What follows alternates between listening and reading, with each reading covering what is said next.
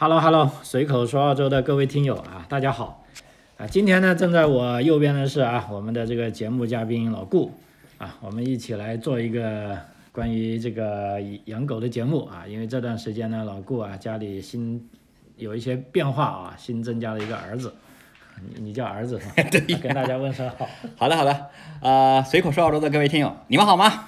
嗯嗯，对，说起这个养狗啊，我知道你养这个狗正好一个月了哈，九月底养的，现在十月底哈。对，不到一个月的时间。我刚才来你们家也受到的这个热烈的欢迎哈。已经来了一道了。对，我看见你也好像有了一些很重要的变化，跟我们这个听众分享一下你这个养狗的一些感感觉啊，就一个月是吧？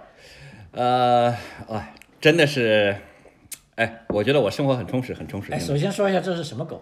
对。这个这个叫 German Shepherd，German Shepherd，其实在我们中国人土话里面就是大狼狗。大狼狗，哎，叫德国黑背，或者它的另外一个名字叫德国黑背。哦。哎，现在三个月啊。呃，它现在出生到现在三个月还不到。三个月。哎，三个多三个多三三个多月一点。多月哎，三个多月。对，还有不到两周的时间，它就四个月了，是吧？不到两周。哦。哎，那在你养狗之前跟养狗之后，呃，就目前啊，待会儿啊，跟我们听众也说啊，待会狗它会。跟我们它会闹闹，如果你们听到我们这个，嗯，比较慌张的啊，不是慌，是训斥它的声音，不要见外啊。不会不会，就就刚才我说，就说你养了之后跟养之前你的这个认知有没有什么很大的变化？有有有，其实真的是有很大的变化。嗯，这里面其实还不乏一些就是家庭的一些就是各种不同观点的碰撞。嗯嗯。呃。就具体的一些问题，我们可以一步步来。嗯，对，比如说养狗的这个物质上的准备，按照澳大利亚的这种法则，你需要准备一些什么东西呢？呃，其实呢，我觉得我养狗哈，就首先，在我个人来讲，我我自己多少年，就是包括我从从家庭的这种成长的环境来，我毕竟我有两个儿子嘛，嗯，一直就是有这种。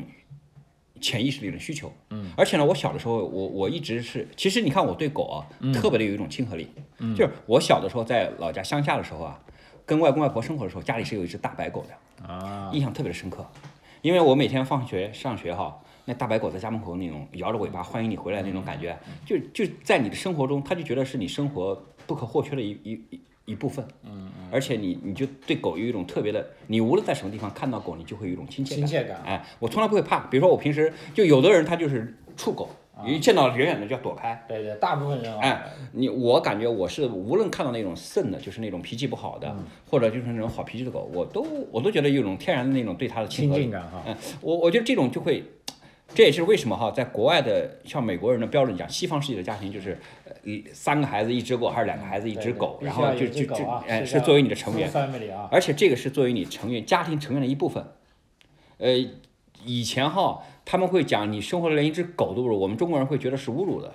其实我后来在西方。我们就从养狗的这种成本，包括那个来说，这就回到你老张的第一个问题，就到底花了多少钱？我可以跟大家简单说，我们在澳大利亚，我养的这只狗，因为我就是我选择，就是我当时就是，这还扯到我为什么就就非偏偏买了 German Shepherd，就是叫德国黑背或者叫那个大狼狗。这个其实我我记得我最近跟我的朋友一直在解释，我小的时候就听那集的时候，就家里有狗，又看了一部电影。就是讲这个警犬的事情，就是中国的一部电影，那个电影名字我肯定是记不得了，但那应该应该叫赛虎吧？那个狗的主人公叫赛虎，是两只，但有一只呢去世，就是最后英勇牺牲了。它是警犬，为了抓坏人。总之呢，它特别的忠诚，特别的勇敢，也特别的那种执着和坚持，又聪明，又比较就是就是能够。懂得服从，这种我觉得就这种品质对我来说，我就印印象来的，我就说我长大了，我一定要有一只这样的狗。嗯，我就在我的脑子里，我就一直这样，在我的就是说现在的这个到了现目前的这个年纪，嗯，我觉得能把它实现，我就把它实现。对，所以我就实现了。当然扯了半天还没扯到这个钱的事情。对，嗯，而且我们现在先说不能叫它狗了，它的名字就叫 Daniel 哈，也是你的一个儿子是吧？我的儿子给它取名叫 Shadow。Shadow，哎，stop stop stop。No no no no no，你看他把我的呃 位置占领了，没事，你继续说。啊啊，我我来搞定他，啊。他就想跟人亲近。哎，刚才花了多少钱没说？这只狗就是我们澳大利亚澳元，我们是花了三千澳元的。三千澳元。哎，三千澳元，当时我记得还是应该跟他谈了谈价钱，他报价可能是三千我记得，因为这是在我们澳大利亚的一个最最流行的一个网站上买的，就是 Gumtree 上。Gumtree 上。啊，Gumtree，或者它有那种本身那种销售的那种网站，但 Gumtree 比较更亲民，就一般人更愿意上去嘛。对。它当时我记得之前的报价是三千二。嗯，没事，就这样啊。三千二，后来呢？有一段时间，它怎么卖了一段时间，它停了以后又又飙上来以后，我发现它突然又涨了两百。哦。但总之我去的时候，我跟他说了，我说你能不能再给我便宜一点？嗯嗯。嗯，我说我是真的想要。嗯。他说他就当时我记得我去的时候，他们家还剩四只。哦。有一只是短毛的，另外三只是长毛的。然后呢，这只呢，我记得我当时去的时候，嗯，就其他的都在叫。啊。就这只特别安静。啊。但是呢，我当时让他的妈妈帮我抱出来。啊。我我看的时候，我就。我能感觉出来哈，我就说你把这只抱出来我看看，结果它它特别安静，我就看它特别安静，然后它又稍微长得感觉就是长毛俊一些，嗯，抱出来以后它就撒欢的似的，特别高兴，它一点也不叫，而就很高兴，它特别活跃，但是它在那儿很安静，它看着你的时候它很安静，它不像其他狗在那啊啊啊啊啊啊的狗乱叫。然后呢，它出来它也不叫，但是它就能表现着特别活泼，一出来就特别高兴，到处跑。啊，哎，我觉得我就要它了，要它，因为因为我当时不认识，因为那那那几只狗都长得差不多嘛。对。然后它妈妈就把它的蹄子掀起来，啊，它就讲 no spot，no spot，好像其他的狗，你看这就是它最幸福的样子，它躺在那儿四塔朝天，就是特别舒服，哎，特别高兴，它还在翻来翻去，哎，还翻，这就说明它特别适宜，然后它能睡着，就说明特别开心。啊。然后。我就说我要这只，它是 no spot，它好像它的脚上是没有花的。它的爸爸出来一看啊，他说这个是没花的那只。啊，他他们有细微的标志，哎，也是靠这个来。哎，靠这个认。然后我还要确保，就是说我，因为我当时去看的时候，我跟他讲，我要是一周还是两周以后才能来取。对对对。呃，一周吧，我就是一周以后，因为在我们澳大利亚它是有规定的，八周的狗才可以出笼。哦，就是说至少要养到八周才能。对，你可以去早去定。它刚刚出生以后，一般的 breeder 就是那种畜畜狗的人，他会在网上发信息或者怎么样子。他说我们这个狗是几天哪月哪哪日出生的。嗯。然后他会去打疫苗，等等，就是把他的头一针的疫苗或者什么都打好。嗯。然后他会说八周哪一天你可以来取。当然有的可能卖不掉，可能就是九周十周。像这只狗到我们来家的时候，我记得是十周，好像是十周还是九周的时候，我去把它取回来的。哎，它就只能是八周以后你才能拿到它，才能离开妈妈，因为在之前它要喝奶。哦。这个就是这就涉及老张一开始在来之前一直跟我讲的一个宠物的权利，动物的权利。狗狗权啊。狗权它还是涉及涉及是方方面面的，其实。啊。这里面我可以就随便举个例子，讲个故事，就这其实就是我这都是我自己的。啊。我养的狗嘛，我我的一个朋友就知道了，他就问，哎，宁宁，你那只狗养多少钱？然后我也想要一只。啊。哦，我就跟他讲了一下我这个价钱，就是三千澳币嘛。他当时一听也惊呆了，吓坏了。他说怎么会那么？他说，我说其实我也是研究了很很久，在网上你看了半天都是这个价格。对对。都都是这个，还有四千的，都是四千。四千。哎，四千，有的还是在很远的地方，然后你要提前订，还订不着。然后呢，有的呢是近一些。然后呢，他说我以为就是，如如果你比如去哪一家，人家多下一只，那，然后我就去报一只就怎么样子。我说我一开始也是这么想的。哦。但是我。买了狗，我才明白这个事情。那我就讲，我明白了一个什么？啊，这个狗的权利，它不是说就单单的这它的吃饭的权利，它不允许受冻或者什么，这这是法律上给它规定的。就是说，如果你养了这只狗，啊，按照一般的规定时间，一般的 puppy 狗嘛，就小 puppy，对，半年之内它必须叫 desex。desex 就是什么？我们国内叫阉割或者上，就是公狗要阉割，公的也要，母的都要，母的更要了，就是你必须，这是必须的。嗯，就是你你这边你这狗都有名字都有注册，他就会他就会问你你这狗有没有 desex，如果没有，然后当然 desex 之前还有很多的名词，他要那个 vaccination，就是跟我们这个现在打 COVID-19 一样，他有第一针的疫苗，第二针、第三针都有。这是而且这都是强制的是吧？对，都这必须的，你只要有你就必须，你如果没有你就叫不叫合法的持有。然后说如我就为什么要特别强调这个 desex 呢？啊。那个医生会给你解释，如果就是包括 breeder，他也会给你解释，如果你不不 desex 的话，你就会自动成为 breeder，哦，你就会成为这个，你一旦成为这个，那你的费用各个方面都是不一样的。对，因为你准备就是你像下狗仔了，下狗仔，那你就要承担不一样的费用，你的名字就要变了。嗯，你就不是你叫宠物了，你就是养 breeder，你家里养 breeder，你就是 breeder，你就是讲畜牧，你准备养专业的狗。啊，就等于他要繁殖下一代，哎，繁殖下一代，这个做准备，你就要为这个做准备，那你就要付这个费用。政府就要收你不不一样的。比如说像我这只狗现在注册，这个注册费我现在是知道的。我现在我们这个 h u n s 是七十二块钱。一年的费用。哎，一年的费用。一辈子。一年一年，每年都要新的有注册啊，都要续，每年都要有新的，就是它的 ID。就我们其实我们作为公民来说，我们好像没有吧？我们没有。我们当时是我记得公民权是你申请一张证书是给你个十几块钱、二十块钱、几十块钱的那种。我儿子我记得出生那个是你入籍的时候公民证，但是如果你在这里出生就没有公民证，没有没有这个权利，你本身就已经是公民了哈。所以你说的对，就是说在澳洲做人来说，他除了护照，而且护照也不是强制的。对。你要出国旅行才出国旅游才有嘛。最多就一个驾驶证了，因为也没有身份证嘛。对。是吧？他的 ID 就是花七十二块钱，但我现在从我的邻居那里知道，我朋友那里知道，以前是可能三四十块钱啊，甚至可能慢慢涨，现在已经涨到七十二了。涨了。然后七十二，它也是根据你不同的类别啊，比如你已经 desex 了，对，就会便宜一点，最便宜的，又又会不已经 desex 了，就会又又便宜一些。啊，你你这个还没有，还没有，因为你是新出生的，还不到年纪，所以你这个注册好，那就先先是七十二块。如果你明年还没有，可能还是这个价。但是如果你 desex 了。啊，那就是按照另外一档。但如果是 breeder 呢？breeder 那就更贵了。那就更贵。那如果它是有强制要求，比如说它多大，你必须要去。对，像一般的 puppy，按照规定，vet 会跟你讲，半岁的时候，你就要不要 dis 叫 desex。嗯。你要把它阉割，但是呢，我们这只狗呢，是我们家买的是 German Shepherd，是巨型犬。啊，那 doctor 就跟我说了，说你家这狗，我到时候会给你申请一个豁免，你一岁的时候再来 desex，因为你那个再早了一点，对它身体伤害特别大，可能。嗯。他认为要一岁往上完全那个以后，他准备了好了以后，这样是他那时候的对他的寿命会都有帮助，嗯，就是不会影响他的寿命。他们讲 desex 对狗本身就是有很多好处嘛，嗯，就是它第一，它发情期它不会去去闹你嘛，嗯，然后它的寿命也有好处，对它的健康也有好处，嗯，就是有时候跟人也一样嘛，对，因为你的七情六欲多了，你就烦恼多，这很正常，这个我觉得也能理解，但是但我觉得这就不人性化嘛，不对，就蛮残酷的。其实我后来想。这就是为什么我们在中国为什么没有狗权，经常的有流浪狗、流浪世界特别多，然后那种悲惨的世界就是特别，就是你经常能看到很脏，然后有事故，嗯，就是它咬人嘛，嗯，而且它会带狂犬病啊，像这边基本上是不可能的，因为它出生它就打了疫苗嘛。对，这里是号称没有狂犬病，没有的，所以你被狗咬了，你也不会基本不用担心，你不需要去立马去打一针什么东西，都不要紧，哎，然后因为他们都是打疫苗的，他们能出来见人都是必须有的，嗯，好吧，这个我觉得就是说这个费用就是第一个你讲的，然后。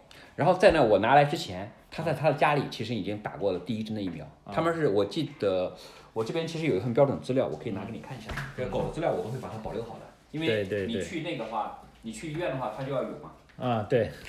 那我这边狗的资料上，你看，这是注册证，这是注册证的 ID 是吧？这是他的 ID，这是从他的妈妈那里，他就给我了。啊，给我你买的时候他就这份文件必须有，就是说随身携带的。携带，你看它这有它的那种叫。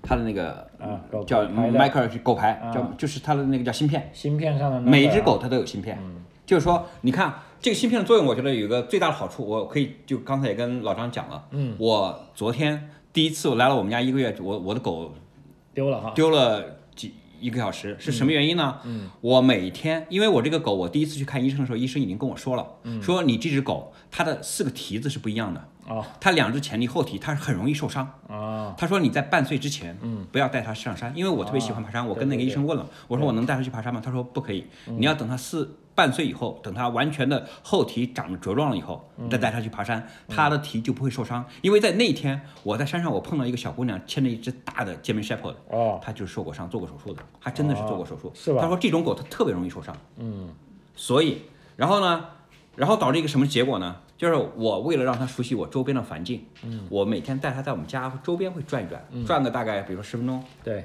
然后呢走一走，我把它送回来，我再去例行我的那种远距离的，嗯，呃走路什么之类的，对，对，这样的话就是说我我跟狗都不耽误锻炼身体了嘛，对对对对。呃但是导致一个什么结果？我每天呢，我把它我遛完以后把它放回家，我会把它放到我后院。后院我的那个叫所以 garden 的 dog，我就把它关上的。嗯。但昨天很巧，昨天我不知道记得为什么那个 dog 结果开了，结果我一走，我等我回来，我昨天还特别爬了一个长山。啊。呃，上山呢，我分三条道，一个是短的，一个是中间的，一个是长的。我好久，我最近因为一直忙养狗，我没有走我的那条长路了。但是我昨天感觉很开心，很舒服嘛，我就走了一条长的路径。结果等我了回来，家里特别安静，我就有一点紧张了，我就唤他名字，还没有。结果我走到后门一看，完了，道开了，哎呀，我当时一下子我的心就紧张起来了，我一下子就紧张，哎呦，完了，我的狗丢了，我正准备给他的我孩子的母亲打电话，我汇报一下，准备找狗，结果我拿我的手机一看，上面有 miss 的 call，啊，我赶快就打回去，我说我说我我我不知道，我我走路的时候我 miss 掉这 call，他说啊，我是 Rich Heaven White White 啊啊 White，哎，他说 White，哎，我说，他说你是不是养了一只 German Shepherd？我说是呀，哎，他说你的 German Shepherd 跑丢了，到我这里了，被人家送到我这里了，我当时。我当时呀，都都激动的要哭了，是啊。真的有一点，我当时就有一点，呃，丧尸他要哭了。当时找到他那么快就找到他，儿子回来了啊，回来我就特别的高兴。然后这就是刚才回到那个叫那个芯片，芯片的作用。对对对。因为你到了那个这个狗，只要到了那个叫 White 里边，它都有一个小仪器。对对对。对它一照，一扫它那个外芯片就出来了。芯片一出来以后，它整个的狗主人的信息就出来了。嗯嗯。它马上就给你打电话。嗯。他说，哎，我说是的，然后我就去找，相当于我的狗就失踪了一个小时吧，可能就是我不在家这会儿，他他为了想待地嘛，他就出去找我，结果在路上可能因为这边养狗的人懂狗的人多，一看他虽然块头大，但是他是个小 baby，小 baby 啊，小 baby 人家就把他可能他也不会伤人嘛，人家就抱着把他上车给他送到那个医院里去了，就等着来找狗主人了。我们不知道这个，你看我们这个 number 我们不知道，但是人家那个医院里面，它一一一个仪器一扫就出来了。对，哎，这就是为什么这种管理它也涉及它的一个权利，说这边基本上不存在流浪动物。没有的，对，而且我还听说，就是说你的狗如果丢了，你，你这个狗主人有责任把它找回来。那当然，如果不找回来，你还要被罚款。那你涉及一系列的，就是说你的文件什么东西都要在你的名下嘛？对呀。啊。万一这他惹了事啊？啊，对，那你就麻烦了。所以怪不得我经常看到公园里和电线杆上人贴着找猫找狗的启事啊。就是他证明我已经努力在寻找了，应应该是这个意思，但我没有具体遇到这个，我没有给你一个，我没给。但昨天这个事情我就是一下子找到了，而且我就发现了这个叫 micro 这种 chip 的这个 number 的重要性。对，而且呢，这就涉及到你回头就是你一直跟我强调了动物的权利。嗯，这个就是为什么就是当然我过去生活，我们并不是贬低，我们只是就讲一下实际的情况。啊，比如说我们以前生活的地方，到处都有流浪狗，然后呢，我我记得我爸妈那个我我妈在农场里面有有狗的时候。结果那一窝狗特别可爱，结果那些邻居来了，我朋友来了，跟抢人一样，他就可以抢你，就就感觉哎，我要一只，我要一只，就拿走了，就相当于一个物品一样。对。但是在这里完全不是这么回事。这边可能你把它认为一个物品，但是这个物品是我当我真正去买的时候，我知道啊，他已经把大部分的家庭全部排除在外了。哦。你想看三千澳币是个什么概念？三千澳币可以买辆非常好看的车了。嗯，买一个二手车。二手的很很管用，你开个几年都没有问题。没问题啊。对。三千块钱你买个，在我们这边买个车，你开个四五年都没问题啊。对，十五万公里或者二十万公里的是吧？没一点问题没有。对对对。你开个五六年都没问题的。对。你就要我这个车现在我开的车现在值一千块钱。还没你的狗贵啊。啊，对呀。所以刚才你说那句话，就是说你的生活还不如狗，那这个不能在这用的哈。这个，我我的确是啊。你看我的狗到我们家来，啊，这个我还跟我孩子母亲有个争执。啊。就这，这个其实多长时间了？啊，可以继续继续。这个我来控制。然后是一个什么概念？就是说，这只狗它，因为他，因为我们叫也也叫道不同不相为谋，但是它有我我们就各自表达自己的观念。那我认为我要养狗，第一，我我又回到我从前讲的，我有这样的一个梦想。对。我曾经受过这样的一个影响。对。我小时候家里边养过狗，我对狗有一种亲切。然后我有儿子，两个儿子都已经现在长得稍微大了一点，去 handle 一只狗已经没有问题了。当然，如果说我跟比如说我们家庭有一些矛盾，我也希望通过养一只狗来增进我跟我儿子之间的互动，因为他们经常会来喂喂狗、养养狗，当然跟他玩一会儿，对，然后就很高兴。那再加上我的梦想，我觉得有了这些梦想，你有了一种愿意去承担的责任，这个什么责任？我当时就想，我可以多时间的陪他，而我现在事实也是这样。对。然后还有一个就是我，我当时就想，我吃什么我就给他吃什么。嗯。马上就这个东西就马上遭到了别人的驳斥。啊。你吃东西不要给他吃，他不能吃你吃的东西。我当时就很好笑，我心里话，我们老家乡下，我们那都是狗在桌子底下等上面人吃，当然那是很对，那是土狗的，土狗子。他说你这样养出来的狗，你也是养了一只土狗子。我心里话，土狗子他，我们老家乡下的土狗子从来没一辈子也没进过什么叫宠物医院吧？我你知道我去一次宠物医院多少钱？我在这边我我在这边生活了十几年，我可能都没花过一百多块钱。上去医院，我从来没花过一百多块钱呢。上医院，你这个 e n t r 会给你报销是吧？Medicare 会帮你 cover 是吧？对啊，我从来没花过钱。政府会给你出钱是吧？我这只狗去了一次，你知道我花了多少钱？这第一次去了一次就是打个疫苗，然后我看我还以为打疫苗很疼，结果我看了个医生，当他拿过来跟他玩玩玩玩，打两个那个就是那种一次性的东西啊，在它的毛里抓着东西，嘣一弄一下子结束了，还没感觉，还没感觉就没了。对。然后他跟狗在聊天的过程中还拿个 treat，就是拿个小小点心嘛，就引着它引着它，就跟打小孩子一模一样。而且他那些人对狗特有天生的亲和力，狗在那边也很 ground，高兴要命。在这个过程中，他就已经把它叫 vaccination 了，就就就是已经给他打了疫苗，然后给他去了，然后还给了我两个药丸子，说三个药丸子，当时就吃了一颗，啊，呃，当天就吃了一颗，然后说两周以后你再给他吃另外，是防止他身上生虫。对，啊，一共就这个打了。两个疫苗，一针那天那天打了疫苗，你看我可以给你名字看一下，我我都不知道这叫什么疫苗，反正总之呢，我这里边都有单子。对，反正你都留着啊，都留着呢。对对对，啊，九月二十八号那天打的，九月二十八号。九月二十八，嗯，那是花了多少钱呢？一百八十块，一百八十块啊，一百八十块。哎，我我就是说我在这边十年，我没花过一百八十块去看医生看 doctor，这不可能是土狗，土狗能有这种权益吗？能有这种待遇吗？啊，那也不一定。现在中国如果大城市养狗，可能哦也很贵，我知道，在大城市肯定是贵。也会有这些疫苗狗牌的要求，应该有有有有有多数。但是我记得我知道，就是我们这边就是说，他每次就是政府有积极的宣传，就是哎是到狗登记的季节要注册的季节了啊，那个路路边有牌子，而且它会涉及法律的。如果你真的没有注册，你逾期了，他肯定是可明摆的可以罚你的款。嗯。可以，就是这个这个这个罚单就要到你的账上，到你们家了。你到死你要罚，你就不罚你，你还算你的账啊，记你的账，算你的钱。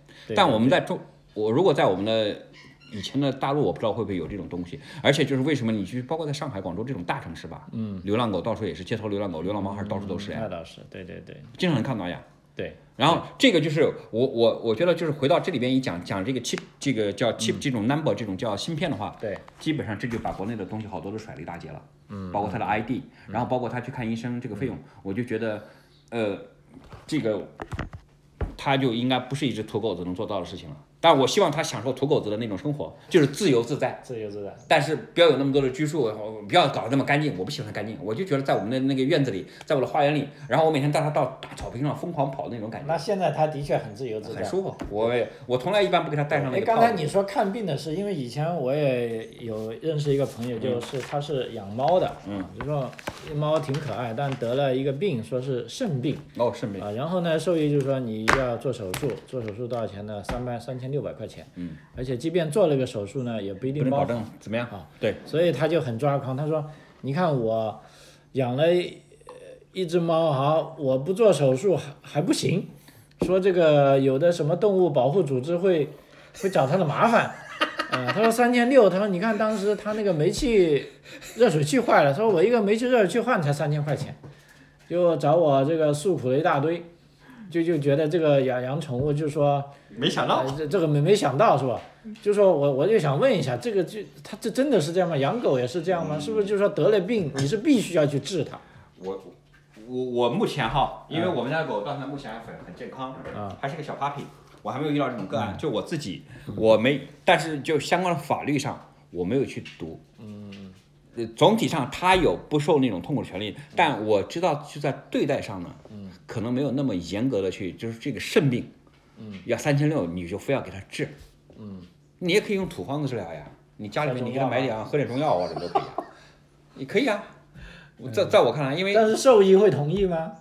兽医他他会给你开个东西，给你个 offer，你治不治？我觉得这不跟人一样嘛，我我在澳洲我也听说过有人有钱没病治钱的呀，呃没钱治病的呀，对呀，对不对？嗯，在美国这更比比皆是。好多生病的人不敢去医院，但澳大利亚我没遇到过这种事情。我们回到说这个狗权呢，你觉得还有哪些方面是你意想不到的？就是说，关于狗的权利，我们刚才讲了，它有这种，呃，等于说，你不能虐待它，对，这个是很重要。然后呢，有了病要治，啊，对，嗯，因为还有为什么我突然想起这个事，就是说关于啊，你说我做留学的嘛，对，关于学习啊，这个兽医这个职业，对，呃，因为昨天我女儿高考嘛。哦，正好她一个同班同学，对，她就说她要去读兽医，嗯啊，还有呢，她有两个小学同学，人家是在很贵的私校，嗯，出来孩子，啊，就是父母花了一大笔钱呢，结果这两个小姑娘也说要去做兽医，啊，咱们华裔的家长还觉得不可思议啊，就说我花那么多钱，哦，这兽医不得了，兽医要读好长时间，也读很长时间。其实兽医对啊，这说的就是说这里的兽医他的这个第一待遇是很高的，很高的兽医其实。很贵的。刚才你说去打一针啊，一百八十五，而且我看很多兽医还挂着七乘二十四小时都营业的。对，你人都还没那么好待遇，是吧？对呀，嗯。所以我觉得这个外就是说。在这里也很普及，很普及，很普及。啊！几乎是你只要是他的出生证，这个狗狗证也还有他的兽医的联系电话，都有，是吧？嗯，你他他从出生他的一个第一个医生，然后到现在，比如说他到我们这个新家，就换了，我们再换到我们当地的这个兽医店，兽医这个这个这以后都不会变的，嗯，就是兽医基本上跟你说，你像我大概再过十天，嗯，十天左右，嗯，今天二十七号吧，嗯，再过十天，下个月的应该在九号，嗯，我就要去给他打。目前的最后一针的疫苗，针疫苗必须要打，这是必须的。而且这些都是等于说狗到了你这里过户给你了，嗯，就要你负责了。对，因为前任的卖狗的人呢，结束了。Breeder 他已经完成他的他的使命了，对，哦，哎，他前面的文件交给你以后，就后面就相当于车牌他转给你，然后你后面你看这是狗的那个履历嘛，你看他上次打了什么，他然后他体检，你看他的体检很仔细的，eyes ears noses 啊，这什么 teeth and bites skin 全有 heart 全检了，人家全检了，嗯，然后这个，然后他十六周的一个最后的 final puppy 的 vaccine post 已经跟他定了，他是你十六周必须要来，嗯，哎，啊。这个很牛逼的，这个权利我觉得他表现的方方面面，就是第一，我我就是前面扯到了，就是有一个人就想，哎，能不能也去抱一只养一只，便宜一点钱。这个后来我就跟他说，他花这个钱，你花我这个三千澳币，人家作为 bird 来说，也没赚你很多钱。那是对呀，他对，第一他值这个钱，第二人家也是有成本的，人家成本很高。你看我当时看那个妈妈的时候，她的两个手都被抓的。你看我现在，你看你来了我们家，你看店面里也是来了一道。你刚才吃过我其实也是这个伤痕累累哈啊，都伤痕累累的。他因为他对你高兴，对，高兴他来扑你一下，控制不住自己啊，他就他的爪子就出来了，爪子他他尽管很小，但他爪子很利。嗯，然后那个妈妈，我看她满手满胳膊全是，是吧？嗯，但是也有便宜的狗的呀，比如因为你这个狗贵，我们大部分人以为它有讲究是品种贵。第一，对啊。第一，第一是讲究品种的，对呀。第二，它也讲究，它就是物以稀为贵嘛。这种狗呢，它就是可能这个受欢迎程度还是多高啊，难养啊。对。然后它就这个价钱，基本上我看了，其实五六千的狗也到处都是。对。有。那你有没有给我们听友一个一个一个等于说一个建议？比如有个人他的确很爱狗，但是他又不想养太贵的，就是按你你所知道的，现在市场上就说咱们当然是讲合法的狗啊，最便宜的。有啊有。五六百或者。一两百六六七百的基本上那就是已经不能再便宜了，那个基本上就是成本。那个像我有一个朋友，他买了一条狗是出了五百块。第一，他没有没有任何的 vaccination，他没有，他连叫那个好像可能就是有一个芯片，芯片就是一个身份证。那为什么那个 breeder 没做呢？就是说 breeder 没做，人家是他是他的朋友，他说我不做，我就便宜给你啊，我五百块，但是这些你再回去你要花钱呀。你等于你看我比如说我去一次医院就花了一百八，对，他当时回来就花了三百多还是多少钱？你想想五百块，它已经马上到一千了。对，有的狗人家卖给你一千，也就差不多了。所以就是没有什么品种的。对，基本上土狗的一般也要一千块。嗯。所以作为你一个爱狗的，你想去表达一份这种东西，那我觉得就是在西方世界，你在欧洲一千欧，在美国一两千美元，然后啊都很正常。在这边我们澳币大概一两两三千都很正常的。嗯。这就是什么？养这个东西不仅仅是你的那种你在心理上的那种准备，对你经济上的确是要过，我才明白。对，因为很多呃养宠物的朋友都当然开玩笑说，就是说养一只狗绝对不比养孩子便宜。不不不，绝对不便宜。因为养孩子有 Centering 啊，你有政府政府报销的，狗是狗虽然享受它的权利，但是它国家它没有一些相关的那种福利来 cover 它。对对对。它只是强硬的就是你作为 owner，你必须要给它这种啊，必须做。那么你这个狗。有没有买保险的？目前为止，医生会给你建议吧。啊，就说在适当的时候他会，这种保险是不是就确保他咬了别人，那个保险公司会给你赔，还是保他自己生病啊？是保他生病什么之类的。啊，不保他攻击别人。攻击别人这块可能是另外的吧，就是保险里面的险种，我估计跟我们车险有的时候我记得很清楚，你玻璃砸了，人家是玻璃险，啊，跟你平时没有任何关系，你买的险再多都不 cover 那个。啊，对呀对呀。还有什么其他的险，就是也很多种，但狗的这个险也是很多的。嗯。呃，有专门的机构来来来这个，但也也很 popular。我觉得就是你想那个很完整的这个东西来说，总体上，第一你经济上做准备，你心理上做准备，然后而且还有很超级，因为你看它花时间，但是狗真的很可爱。我看它哈，它刚来我们家的时候，它是个 puppy，它虽然块头很大，嗯，它爬个坡它不会的，它爬半天爬不上去。我我比如说在我们家那坡上面除个草什么之类，它在那爬半天它才学会爬。哦，然后再上去，呃，然后马上他一学会了以后，他掌握了一个技巧以后，他就立刻上来就很兴奋。那这种正常是应该是他妈妈教他，现在等于说他八周就离开了他妈妈，这样会不会有就有失狗道？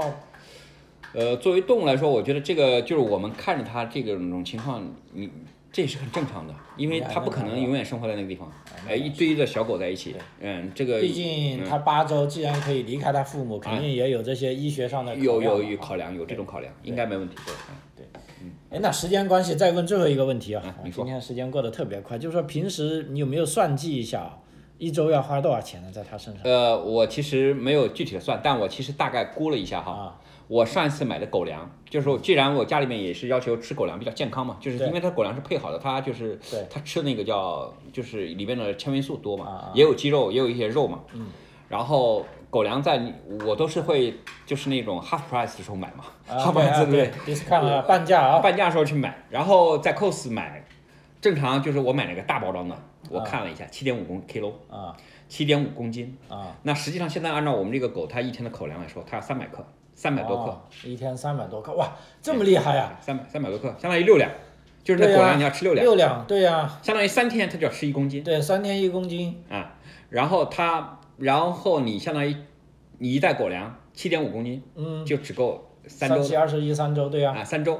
然后三周实际上呢，这狗粮我感觉它吃了三百克实际是不够的。不够，绝对不够，不够。嗯。然后呢，它吃了吃。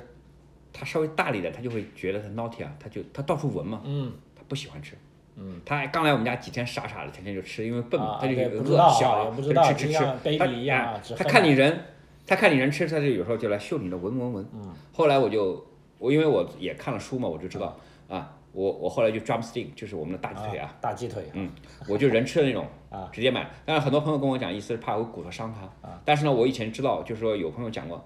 必须是冷冻的，冷冻的像铁疙瘩一样。啊，铁疙瘩为什么要铁疙瘩呢？因为它，你看现在狗到我们家，呃，它它到我们家以后，它到处咬沙发咬什么，这是很正常行为，为什么？它也跟小孩子一样磨牙。因为我养儿子，我知道磨牙它很痛苦的，它牙子要长出来，它很痒很难受，所以要到处咬。然后那个 jump stick，你冻得像铁筷子一样，它咬啊咬一咬咬，它也磨它牙，然后又特别的冷，它就它它牙就不疼了，舒服多了，相当于冰块嘛，镇定着啊，冰块。然后呢，咬一咬那个肌肉又出来了，嗯。对，吃，然后呢，骨头呢是被它慢慢的磨碎，所以也不会伤着它，所以它必须是那种 raw 的，就是生的。我也买这个，那个一袋我看感觉好像一星期要一袋，一一袋要不要要不要十块钱？两公斤？不要，五块多钱好像。五块多钱。对，但是两公斤一下子就吃完了。哦。呃，总体上来说，费用我觉得其实并不是很贵，因为总体上狗它很简单，你别给它吃的太复杂，只要它不生病就好。哎，它你要是油多了什么东西，它反而会不好。你就给它吃生的反而没事。啊啊。哎，就这种啊，狗粮加上这些东西，我觉得我可能偶尔再会给它，像头两天我我发现它想啃骨头啊，我就买那个 shank，就 shank 那个羊的那个 shank，就是那种大臀骨是吧？大腿骨，大腿骨，拱骨，就是很大的那个。旁边包了一块腊肉，然后中间是一个大骨头，为什么？那是给它练。结果我才发现，我以前真的是不明白，就是你亲身的感受到那个狗在你们旁边抱着骨头那种快乐、满足哦，在那地方特别高兴。然后呢，它又特别的亲我嘛，啊，它就跟我特别亲近嘛，啊，一看我要屁股一挪，它就马上又冷不丁，马上把骨头抱着，然后跟着跟着走，哎，跟着走，哎呀，那种感觉让我特别的觉得心暖。特别的心暖，哎呀，特别开心，我就觉得真的是很好玩的。其实它也就满足了我，可能有时候一个人的那种寂寞那种一种填补这种时间呐，你的感情感各个方面那种，我觉得这个，所以它可以成为你的朋友，成为你的家人，这是完全可以做到的。啊，这就是我的理解。那你说费用上，总体上第一是买的费用肯定很贵，如果你照顾的不好去看医生，费用肯定也会很贵。然后呢，平时的饮食，我觉得这个比较稳定。对。啊，当然最重要的是你要有时间去带它出去走遛它，给它健康。尤其是大狗，我知道，还必须你每天都要啊，对，遛它了啊。现在我就基本上两次带它转，它特别高兴。对，尤其喜欢草坪，大的草坪，然后呢跑起来那种，那种那种那种劲头的，特别让我感到那种快乐那种感觉。哎，就是呃，感觉很能满足我的那种，我我自己的满足吧。我这个人也很自私，哎，狗也很自私嘛，就特别开心。哎呀，很开心，很开心。好吧，好，那个时间关系啊，我们这一期就到这里了，好吧？非常感谢 Job Good 给我们的分享，啊，等下次你看能不能啊再如果再遇到一些保险呐，或者一些更多有趣的事情啊，啊，都跟我们的这个听众朋友一起。继续啊，我想这个关于啊这个 Daniel 哈，嗯，他的事情还要继续的。对他有很多的细节，我相信我我在不断的跟他在培养这个感情和建立这种关系的过程中，我们反正呃我我自己也在学着成长。嗯，也他给你带来快乐的同时，我觉得你也承担一份不一样的责任。就是说你以前养孩子，那现在来养养狗，带着狗，然后呢狗跟孩子在一起。嗯，我觉得这个我我觉得其实这就是为什么你如何去培养那种天性、那种自然和那种权利。就是我在这个过程中我就学到了。那我以前我觉得我们乡下的狗就是呃野狗土狗死了就死了，或者还吃狗肉。你现在让我我我肯定现在绝不会再去吃狗肉啊！我真的是第一次就马上有我就不会去吃。然后当我买回来以后，我就感觉它立刻有一种成员感。就是我以前不明白人家，我还听过这样的笑话，就是离婚狗也要分啊。我心想这还分哦？那这就是成员嘛？这真的就是成员。对，所以你以前不明白的是，就是通过这只狗你。你跟他这种很亲密关系的建立，你就豁然之间开朗了很多东西，就明白了很多。对，所以我觉得这就是我的所得吧。对，当然这是刚刚开始。其实你看到我们家还不到一个月。是。当然我我还有很多故事啊，还有很多。对对的，值得期待哈。好，这个随口说澳洲，那这期节目就到这里为止，非常感谢您的收听。好，谢谢谢谢，我们下期再见。好，嗯，拜拜，拜拜，嗯。